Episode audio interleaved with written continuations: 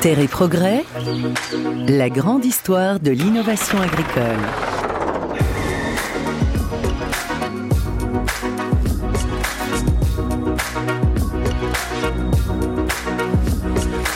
Bonjour et bienvenue au SPACE 2020, le SPACE, le grand rendez-vous de l'élevage à Rennes qui se tient cette année sur Internet pour cause de Covid, bien sûr. Le moment incontournable de l'innovation pour les éleveurs et tous les acteurs des filières du monde de l'élevage. L'innovation, vous le savez, qui est récompensée chaque année au SPACE par les InnovSpace, ces trophées qui attribuent une, deux ou trois étoiles aux meilleures innovations de l'année. Le palmarès cette année est à découvrir sur space.fr. Les InnovSpace fêtent cette année leur 25e anniversaire et à cette occasion, j'ai le plaisir d'accueillir Frédéric Cargourlet. Bonjour. Bonjour. Frédéric, vous êtes chargé d'études de conseil bâtiment porcin pour la Chambre régionale de Bretagne. Euh, Paul Offray, bonjour. Bonjour. Paul, vous êtes éleveur de porc en Bretagne et actuel président de l'IFIP, l'Institut euh, technique du porc. Yvon Salin, bonjour. Bonjour. Vous êtes, vous, euh, technicien à l'Institut euh, technique du port, directeur du pôle technique d'élevage à l'IFIP, l'Institut français du port. Alors, vous l'avez compris, on va parler aujourd'hui de l'innovation dans la filière porcine, dans le cadre de notre série La grande histoire de l'innovation agricole. L'élevage porcin a totalement changé, on va le voir, en moins d'un siècle, et nous allons vous raconter cette histoire. Première étape, j'allais dire, allez, d'où on part? Euh, l'élevage autour de la Seconde Guerre mondiale, dans les années 1950, 1960. Comment est-ce qu'on élevait euh, le cochon dans les fermes bretonnes en 1950, Yvon? Alors euh, c'était, on partait de rien ou presque. Hein, c'était l'autarcie. On partait d'une société rurale très traditionnelle, avec des cochons en très petit nombre dans, dans chacune des fermes, puisque la taille moyenne des fermes en, en fin des années 60, euh, c'était de l'ordre de 5 truies par, par exploitation. Cinq truies, pas plus. Cinq truies par exploitation. Elles étaient élevées où? Dans la basse-cour Elles étaient? élevées dans des sous, en général, dans des bâtiments traditionnels, euh, lorsqu'on en disposait. Et puis euh, souvent, les élevages étaient spécialisés, malgré tout, malgré cette petite taille, en étant, en ayant soit des truies, soit des, des porcs à l'engrais, qui à ce moment-là, qui s'appelaient pas encore comme ça, qui était le cochon qu'on abattait à Noël pour euh, fabriquer des, des boudins, des jambons, etc. Frédéric Kergourlet, est-ce que vous avez connu cet élevage à l'ancienne? Alors moi, je ne l'ai pas connu, hein, mais pour euh, avoir eu l'occasion d'échanger avec euh, mes grands-parents ou parents qui étaient issus du milieu agricole, euh, en effet, on était sur le principe un peu de, de la basse-cour, où le cochon était même finalement un symbole de, richesse et de trésor dans les fermes. Et d'ailleurs, si on regarde les photos de l'époque, on n'hésitait pas à poser avec son cochon sur sur les rares photos de famille. Donc, mais on en était vraiment au, stade de, la basse-cour, et il y avait notamment via cochon aussi une valorisation euh, du petit lait, euh, ben, résidu du beurre, euh, qui permettait du coup de nourrir les, porcs, et euh, également le développement de la, de la pomme de terre introduite en France et adaptée au sol acide breton davantage que les céréales, avait aussi permis de favoriser le développement de l'élevage porcin à cette époque-là. Frédéric, à ce moment-là, comment se faisait le travail et dans quel bâtiment élevait-on dans certaines fermes bretonnes les cochons? Alors le travail à cette époque-là, il y avait très peu de motorisation hein, après-guerre, c'était le début, il n'y avait pas d'automatisation et c'était un travail essentiellement manuel qui consistait à alimenter euh, manuellement les animaux de la ferme, à curer euh, manuellement euh, les bâtiments où loger les animaux. À la fourche. Souvent à la fourche, voilà, tout simplement, ouais, à la fourche, avec euh, des bâtiments qui étaient, euh, bah, par exemple, en pierre, hein, de type de type Penty, avec bah, cette possibilité de, de, de, le faire manuellement, puisqu'à l'époque on avait une main d'œuvre euh, familiale nombreuse, où plusieurs générations en fait vivaient sur sur le même site, et donc on avait de la main d'œuvre à disposition pour effectuer ce travail manuel. Paul, vous qui êtes éleveur, est-ce que vous avez connu ou vos parents, vos grands-parents ont connu cette époque? Oui, bien sûr, moi je l'ai je l'ai connu puisque j'ai vu, étant petit, bah forcément, les cochons dans la cour de la ferme, dans, des sous avec des courettes. Mais moi, j'ai surtout souvenir de la révolution agricole et l'arrivée des bâtiments modernes dans les années 65-70, avec beaucoup d'autoconstruction, et puis euh, surtout avec euh, l'arrivée aussi d'une génétique euh, beaucoup plus performante, des animaux plus performants, qui produisent moins de gras et qui poussent plus vite. Et ce que j'ai surtout aussi vécu, ben, c'est l'arrivée de, de l'aliment complet livré à la ferme. Avant, euh, l'aliment des cochons, c'était souvent fait à partir de, des céréales produites sur l'exploitation, complémenté comme on pouvait, avec un peu de betterave, un peu de chou et quelques restes qui traînaient dans l'exploitation. Et je me souviens de voir les premiers aliments, les premiers camions arriver, livrer d'abord l'aliment en sac de 50 kilos, et ensuite, au tout début des années 70, à la maison, bah, on a vu arriver le premier silo où on mettait 5 tonnes d'aliments complets pour nourrir les porcs charcutiers. C'est un vieux souvenir, mais c'est quelque chose de très présent dans, mon, dans, mon, dans, dans, ma tête, voilà. Alors vous avez vécu la grande révolution de l'élevage porcin dans les années 70. Vous l'avez vécu, vous deviez être tout gamin, hein, j'imagine, Paul. La, allez, la mise en place de l'élevage moderne, de la porcherie moderne. Ça s'est traduit comment chez vous? Vous nous avez dit l'arrivée du sac d'aliments, la génétique, on prend des races différentes, meilleures. Comment ça s'est traduit aussi? Est-ce que vous avez un souvenir à tout hasard de, de l'arrivée de ces changements? Alors, l'arrivée de l'élevage moderne est aussi liée au fait que ben, mes parents étaient fermiers.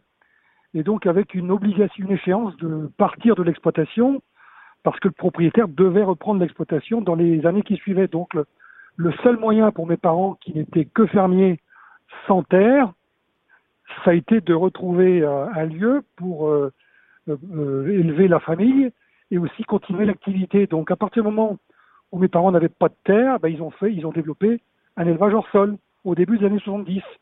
Et donc c'est là que a été construit sur mon exploitation actuelle les premiers bâtiments en caillebotis intégral qui a permis ben, de, de passer une nouvelle étape de la, de la vie de l'exploitation. Caillebotis, c'est quoi? Caillebotis intégral, donc des, des bâtiments sur caillebotis qui permettent de lever des animaux sans, sans litière. Donc euh, ça permet d'avoir des animaux propres et puis que sans, sans effort, sans main-d'œuvre supplémentaire, sachant qu'au début des années 70, ben, la main-d'œuvre familiale se faisait un petit peu plus rare. Euh, les ouvriers agricoles étaient beaucoup plus, beaucoup plus difficiles à trouver. Donc l'exploitation tournait uniquement à partir du travail de mes parents. Et puis surtout, surtout, l'arrivée de l'automatisation par la machine à soupe.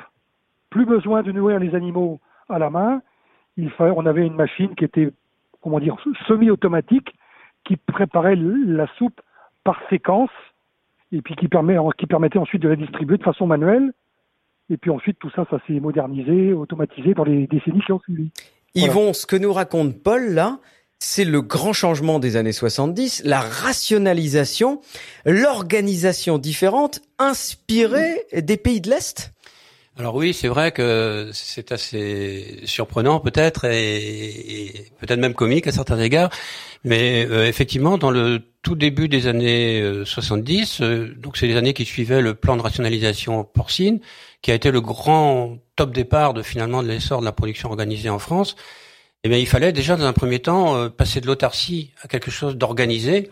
Et pour organiser les élevages, eh bien, il y avait un concept qui s'appelait la conduite en bande euh, dont on s'est inspiré et qui venait effectivement des colcos d'Europe de l'Est, où ils avaient, euh, compte tenu de la taille des élevages, compte tenu du fait que ces structures travaillaient avec du personnel salarié en grand nombre, ils avaient besoin de réguler les flux, d'assurer une régularité des flux pour organiser le travail, euh, le remplacement des personnes, la continuité de l'activité, etc.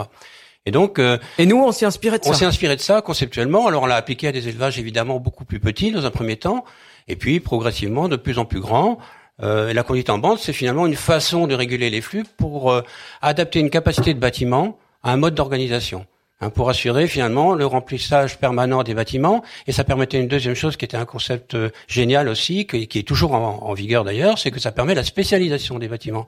C'est-à-dire que on peut faire des bâtiments adaptés en permanence à l'état de l'animal. Une truie en maternité, elle n'a pas les mêmes besoins qu'une truie en gestation. Euh, un porcelet nouveau-né, il n'a pas du tout les mêmes besoins qu'une truie. Donc il y a des salles différentes, c'est ça à l'intérieur de la porcherie. Et donc il y a des stades, il y a des salles différentes, et l'animal passe d'une salle à l'autre au cours de son cursus, euh, et les animaux de, de, même statut sont regroupés évidemment dans les mêmes salles. Donc ça c'était le concept euh, génial de la conduite en bande qui, qui vaut toujours.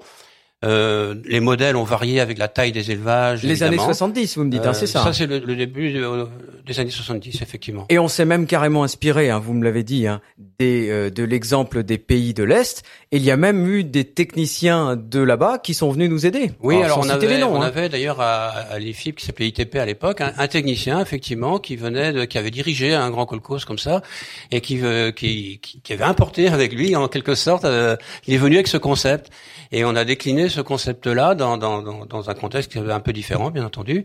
Euh, ça a tout de suite euh, constitué, je dirais, le, les, les canon de, de, de l'organisation des élevages de porcs, de mettre en phase les flux d'animaux avec les, les, capacités de bâtiment, ce qui est un élément important pour le coût de production évidemment.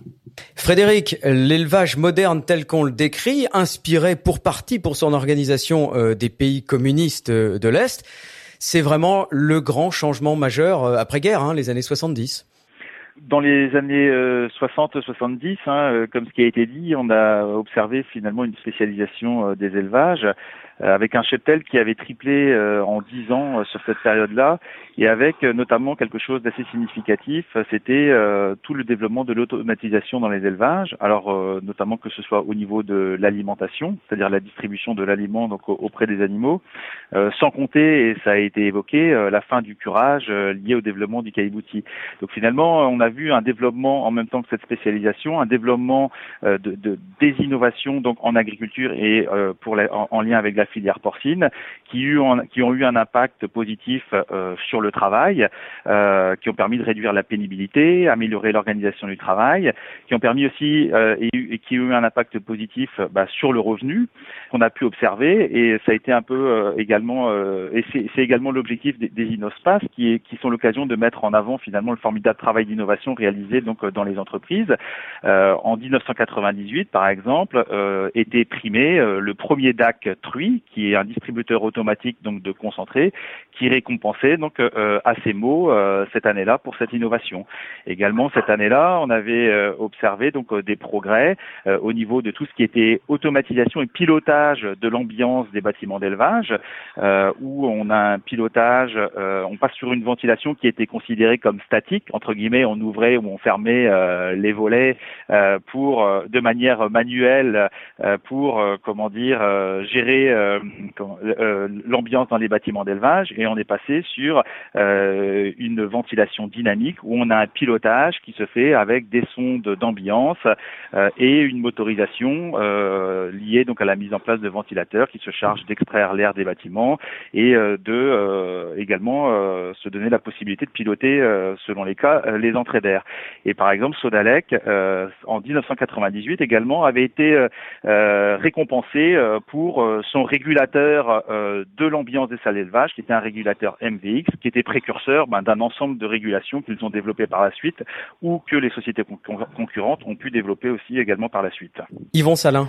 Oui, pour compléter, euh, juste pour compléter ce que vient de dire euh, Frédéric, qui est tout à fait pertinent, c'est en, plus de l'automatisation et de et donc du gain de main d'œuvre occasionné par cette automatisation, il y a un autre enjeu très très important de, de toutes ces évolutions techniques qui a été permis notamment par la meilleure gestion de l'ambiance, notamment par la compartimentation des bâtiments dont on parlait avant avec la conduite en bande, c'est l'enjeu du sanitaire qui est un enjeu, je n'ai pas besoin de vous expliquer aujourd'hui pourquoi c'est fondamental avec les grandes épidémies que, que, l'on connaît ici et là.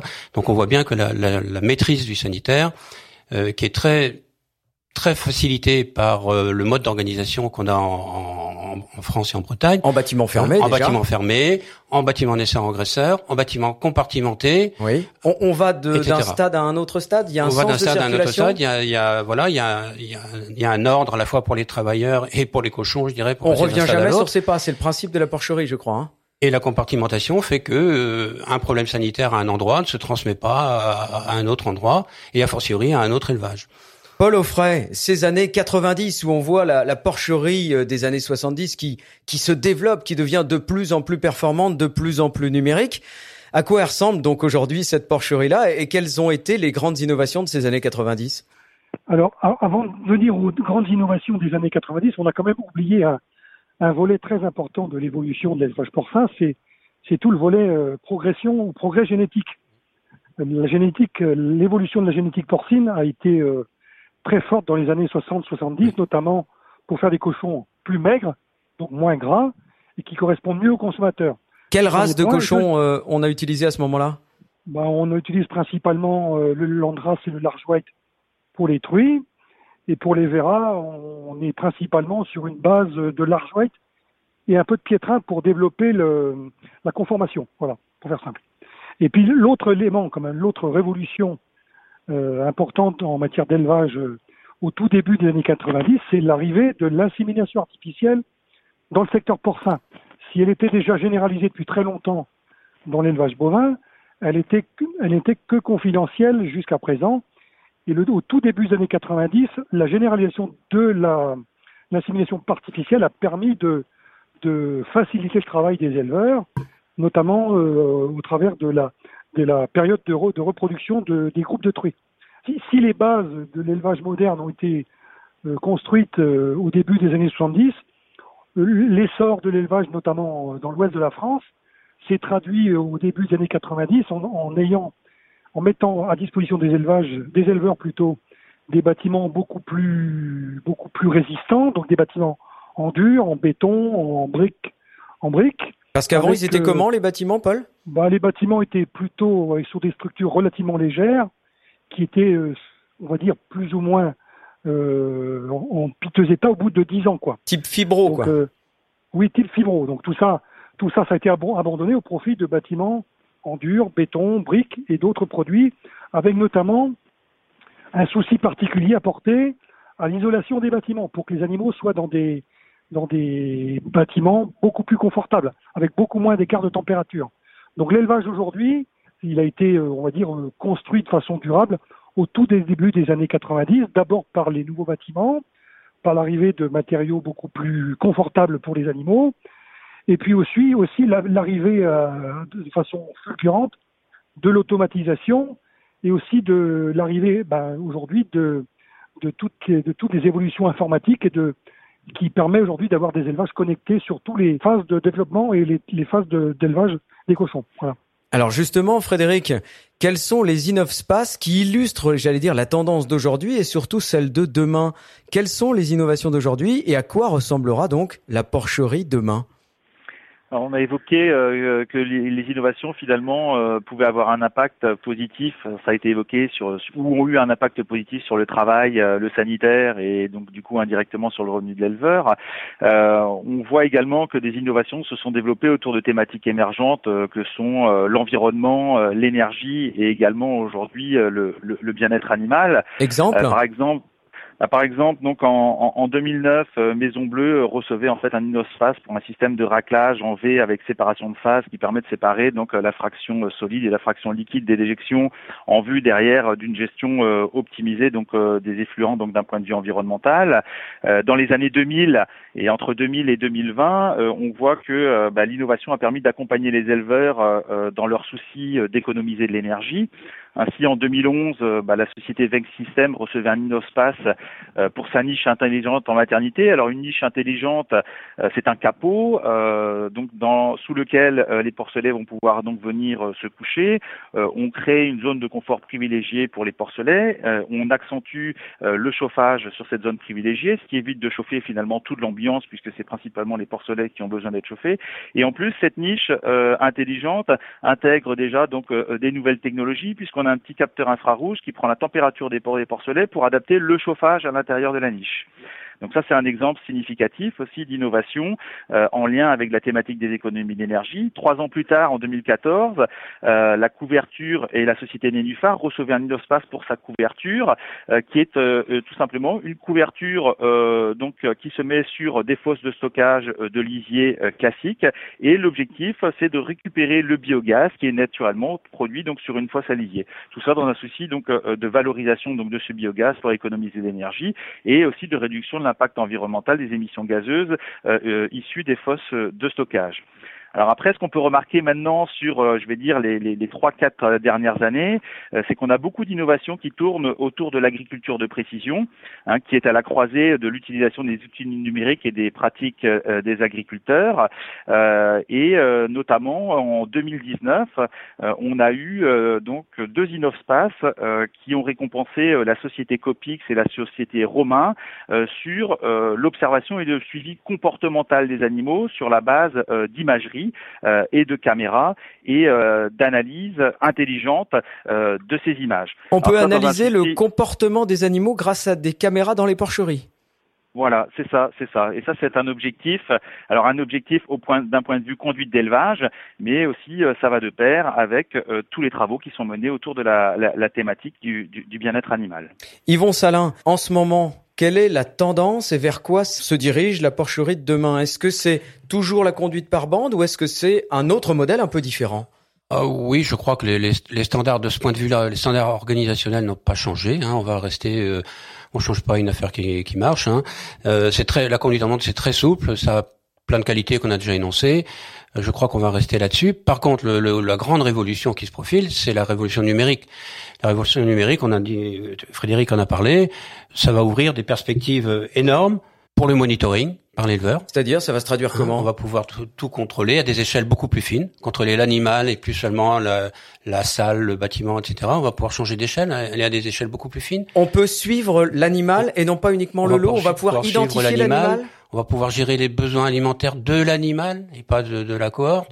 On va pouvoir euh, euh, gérer un problème survenu sur un animal. On pourra le peser, regarder son comportement, regarder, ce qu'il mange. Comportement, Tout ça, c'est faisable. Euh, analyser un, un, problème sanitaire, sanitaire ou autre. Tout ça, c'est faisable grâce aux capteurs et, à la révolution numérique. C'est en marche. Les solutions sont plus ou moins abouties, plus ou moins robustes. Mais la, la tendance lourde, c'est évident, euh, à l'horizon de 10 ans, on va dire à l'horizon de 10 ans et, plus bien sûr, ça va se développer massivement et ça va apporter énormément de fonctionnalités nouvelles, je pense, dans les élevages, à la fois pour la gestion, euh, le pilotage automatisé des, des, des bâtiments, l'autopilotage, le, le, monitoring de tous les instruments, parce que tous ces appareils connectés, évidemment, ils tomberont en panne. Il faudra les contrôler, les autres s'auto-contrôler, et donc euh, il va y avoir tout un, tout ça, c'est encore en gestation, parce que finalement, euh, euh, Frédéric a évoqué des, procédés qui permettent ceci ou cela, etc., qui sont souvent encore des procédés pilotes. Donc ils ont besoin d'acquérir une robustesse pour pouvoir euh, finalement prendre vraiment leur, euh, leur envol, je dirais. Mais c'est évident que c'est la tendance lourde de, de, la décennie qui vient. De l'élevage porcin. Alors, Frédéric nous a parlé de l'économie d'énergie, de l'environnement. Vous venez de nous parler, Yvon, de l'individualisation, j'allais dire la personnalisation, le mot est impropre, l'individualisation du suivi euh, de l'élevage euh, porcin, même si on continue à être en bande, on va pouvoir suivre l'animal précisément de sa naissance jusqu'à son abattage. Et vous, Paul, quel est pour vous l'élément fondamental, le grand changement dans la porcherie qui arrive demain ou après-demain? Eh ben, écoutez, au travers de tous les exemples qui ont été apportés par euh, Frédéric et Yvon, l'ambition de la filière, c'est de construire demain l'élevage zéro, zéro impact sur le milieu quand on fait des bâtiments avec racleur, quand on met des capteurs pour la santé animale, quand on met des capteurs par rapport à la nutrition et par rapport à la conduite, ce qu'on souhaite, nous, c'est que qu'on passe d'un élevage qui était fortement émetteur de, de, de, gaz à effet de serre à demain avoir un élevage qui soit à zéro impact.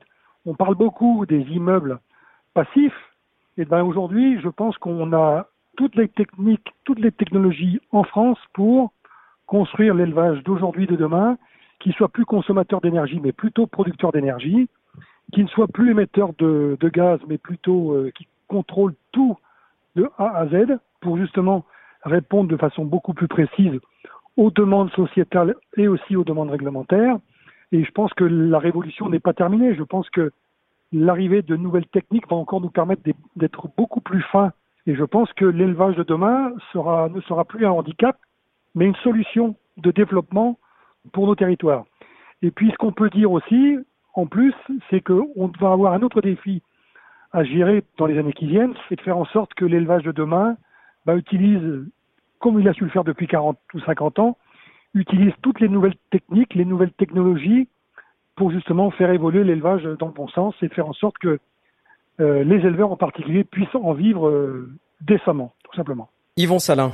Alors, de dire juste un mot à l'appui de tout ce que vient de dire Paul, c'est que finalement, je, moi je trouve que la qualité, la plus grande qualité de, de cette filière finalement et des, des, élevages de porc en général, c'est leur très grande plasticité, leur capacité à capter la, la, demande, la commande que leur fait la société.